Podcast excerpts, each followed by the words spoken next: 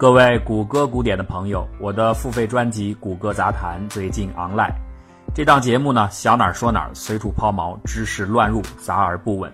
愿您有所收获，也希望得到大家的多多支持。订阅方式可以关注微信公号“谷歌古典”，在里边输入“谷歌杂谈”就可以获取自动回复。再次谢谢大伙儿。谷歌古典，感谢收听。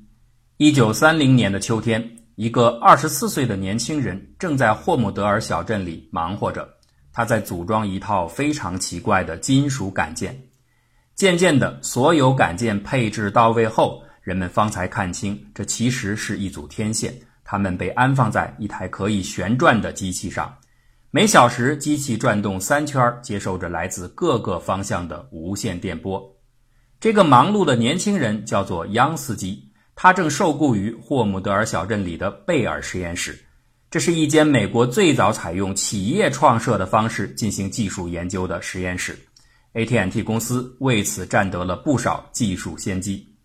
在二十年代，AT&T 依靠昂贵的无线电话业务赚取了大量的利润。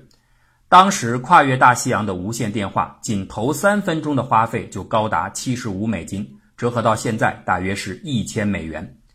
这样的现金奶牛当然需要得到精心的照顾。AT&T 投入了重金研究提高无线电通话画质的技术手段，央斯基的天线就是为此而搭建。在接下来的几个月当中，央斯基认真排查了无线通话时可能的信号干扰源，他把它们分成了三大类。第一种是雷雨等局部气象带来的影响，这属于偶发性干扰。第二种是较远的地区系统性的大规模风暴形成的无线信号，强度弱，较为持续。第三种干扰最微弱也最为恒定，央斯基把它叫做来源不明的非常稳定的嘶嘶声。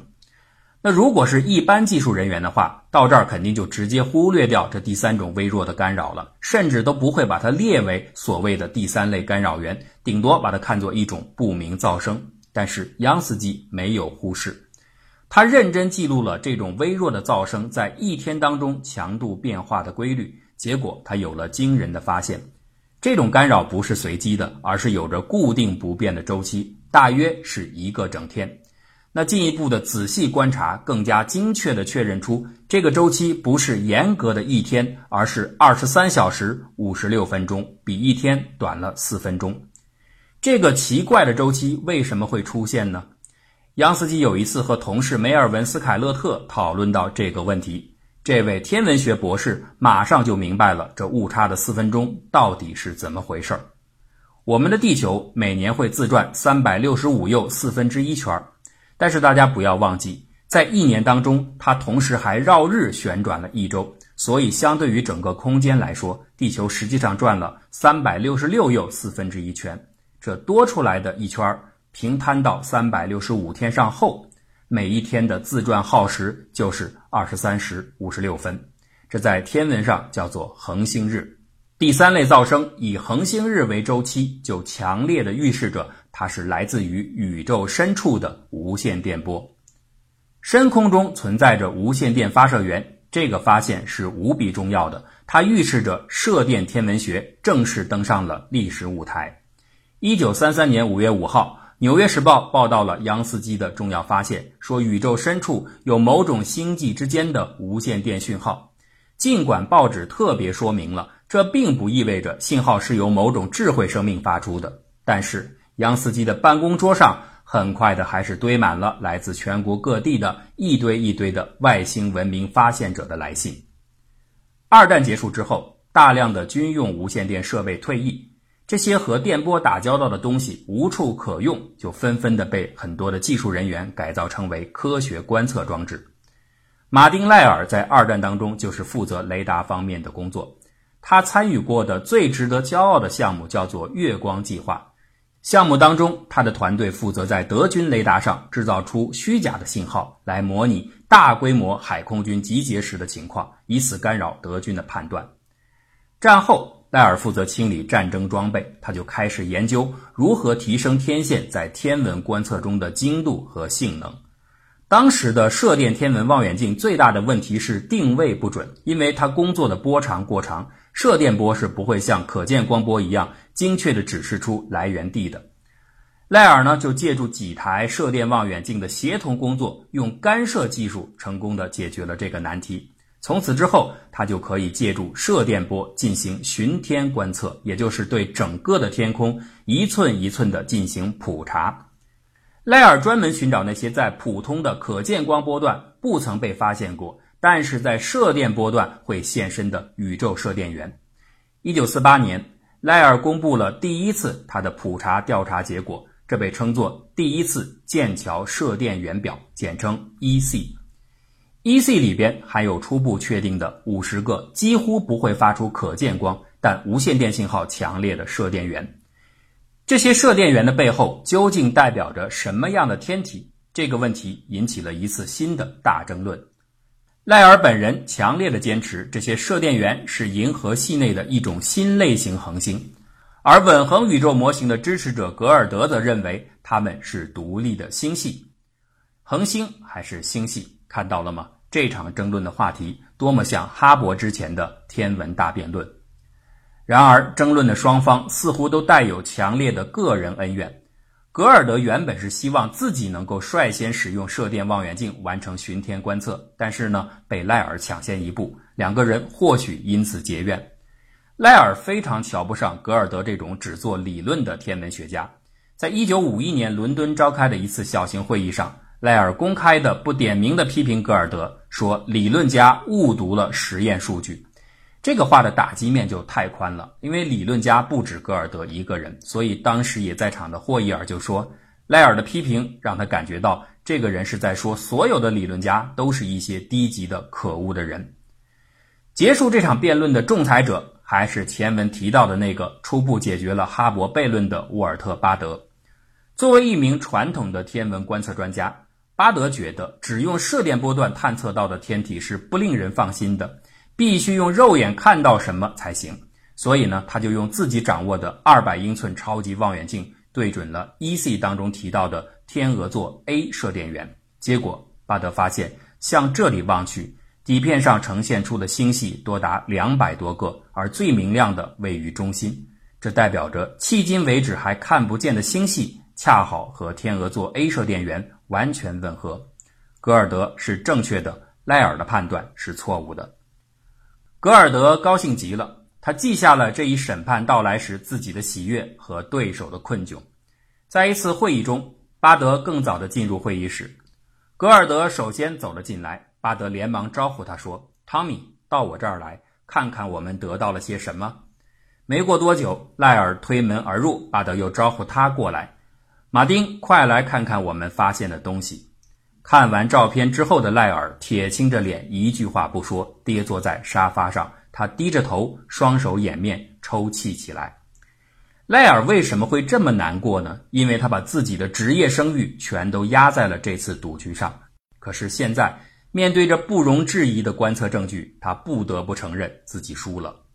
不甘心的赖尔决定反击。那作为科学家，反击当然不能是用耍赖一般的态度去否定继承的事实，而是要在别的问题上让对手也难堪一次。赖尔知道，格尔德和霍伊尔都是最坚定的稳恒宇宙模型的拥护者，要想击败他们，最好的方式就是彻底否定这个稳恒模型。那怎么做才能够彻底否定模型呢？就是用实际的证据去证明稳恒宇宙模型给出的那个预言是错的。这个预言指出，年轻的星系一定会在宇宙的各个地方均匀的出现。天文学家普遍的认为，射电源代表的星系就是年轻的星系。所以啊，只要仔细认真的继续进行巡天观测，找出天空中所有射电源的分布。假如这个分布并不均匀的话，就足以从根本上摧毁稳恒模型。莱尔下定决心要执行这个反击计划。所以啊，在第一次射电源调查的一 C 之后，二 C、三 C、四 C 等一系列更加严格的巡天普查陆续开展。莱尔为此建造了马拉德天文台，这让剑桥成为当时世界级的射电天文观测中心。一九六零年，赖尔已经找到了五千个射电源，并且一一编目。他无法精确地测算出每个射电星系的准确距离，但是呢，他可以使用统计方法来分析这些射电星系的分布情况。经过计算，结果非常的明确：距离越远，射电星系出现的概率就越高。这是典型的大爆炸理论给出的预测情形，而和稳恒宇宙的预言完全相悖。为了谨慎起见，赖尔还用悉尼天文小组的数据校验了自己的结论，后者也在做类似的工作。两方面的分析结果完全一致，都支持大爆炸模型。现在赖尔有了十足的底气，反击的机会终于到来了。赖尔在伦敦专门召开了一次新闻发布会，介绍自己的最新成果。本来啊，这样的做法也是平常的，但是赖尔邀请了霍伊尔参加，而且事先没有告诉霍伊尔发布会的任何信息，他就是要用这样的突然袭击来彻底羞辱霍伊尔。霍伊尔被耍了，赖尔发出的诚挚邀请以及和善的语气，让他满心的以为这次的发布会即将公布的重要观测结果大概是支持自己的稳恒模型的。可是没有想到，实际的剧情却是一百八十度的大反转。霍伊尔后来回忆说：“我坐在那儿，几乎没怎么听，而且我越来越确信，这简直不可思议，我被下套了。”这次发布会的影响极大。会后不到几个小时，《伦敦晚报》的加急版已经赶印出来，标题是“圣经是正确的”。在接下来的几天时间里，霍伊尔的电话几乎被打爆。他的家人也不断受到各方面的干扰，霍伊尔的孩子甚至在学校里遭到了不少同学的嘲讽。而另一方面呢，加莫夫倒是很高兴，他甚至在汤姆金斯先生神游仙境的小说当中，专门用打油诗挖苦了霍伊尔。稳恒态已过期，除非我的眼睛欺骗了我。您的信条已被驳倒。我要说的简单又扼要：我们的宇宙每天都会变得更稀更薄。霍伊尔是一个固执的人，如果这次发布会公布的结果是支持自己的，他一定会欣然接纳。但既然现在是不利于自己的局面，他就开始想各种办法来寻找其中的漏洞。这已经有一些强辩的味道了。霍伊尔和格尔德生造出了一个所谓的赖尔效应，意思就是，你看你的二 C 调查结果和一 C 的结果是不同的，三 C、四 C、五 C 的结果每次都不一样。这种每次都必然出现的变化就被叫做赖尔效应，它说明你的观测是不可靠的。赖尔当然无法容忍这样的反诘，所以双方的敌意就越来越深。直到一次会议上，当赫尔曼·邦迪再次公开的攻击四系调查的结果时，赖尔勃然大怒，在公众场合下爆发了一次科学家之间的非常恶劣的争吵。马丁·哈维特后来评价说。这是我作为一个专业天文物理学家三十年来所仅见。就在霍伊尔阵营拼命的抵抗赖尔所给出的观测证据的时候，另一记重拳降临了。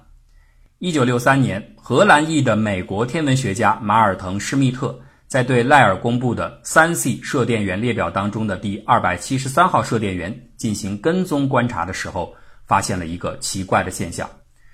当时，大部分的射电源都被认定为星系，可是这个三 C 二七三号射电源的信号强度异常的高，所以施密特推测它的距离应该很近，极有可能是银河系内的一种奇特的新恒星。做出这个推测还有另外一个证据，就是三 C 二七三号同时也可以在可见光波段被找到，它的光学影像是一个清晰的点。而不是星云或者星团那种略带模糊的光晕。接下来呢，奇怪的事情就发生了。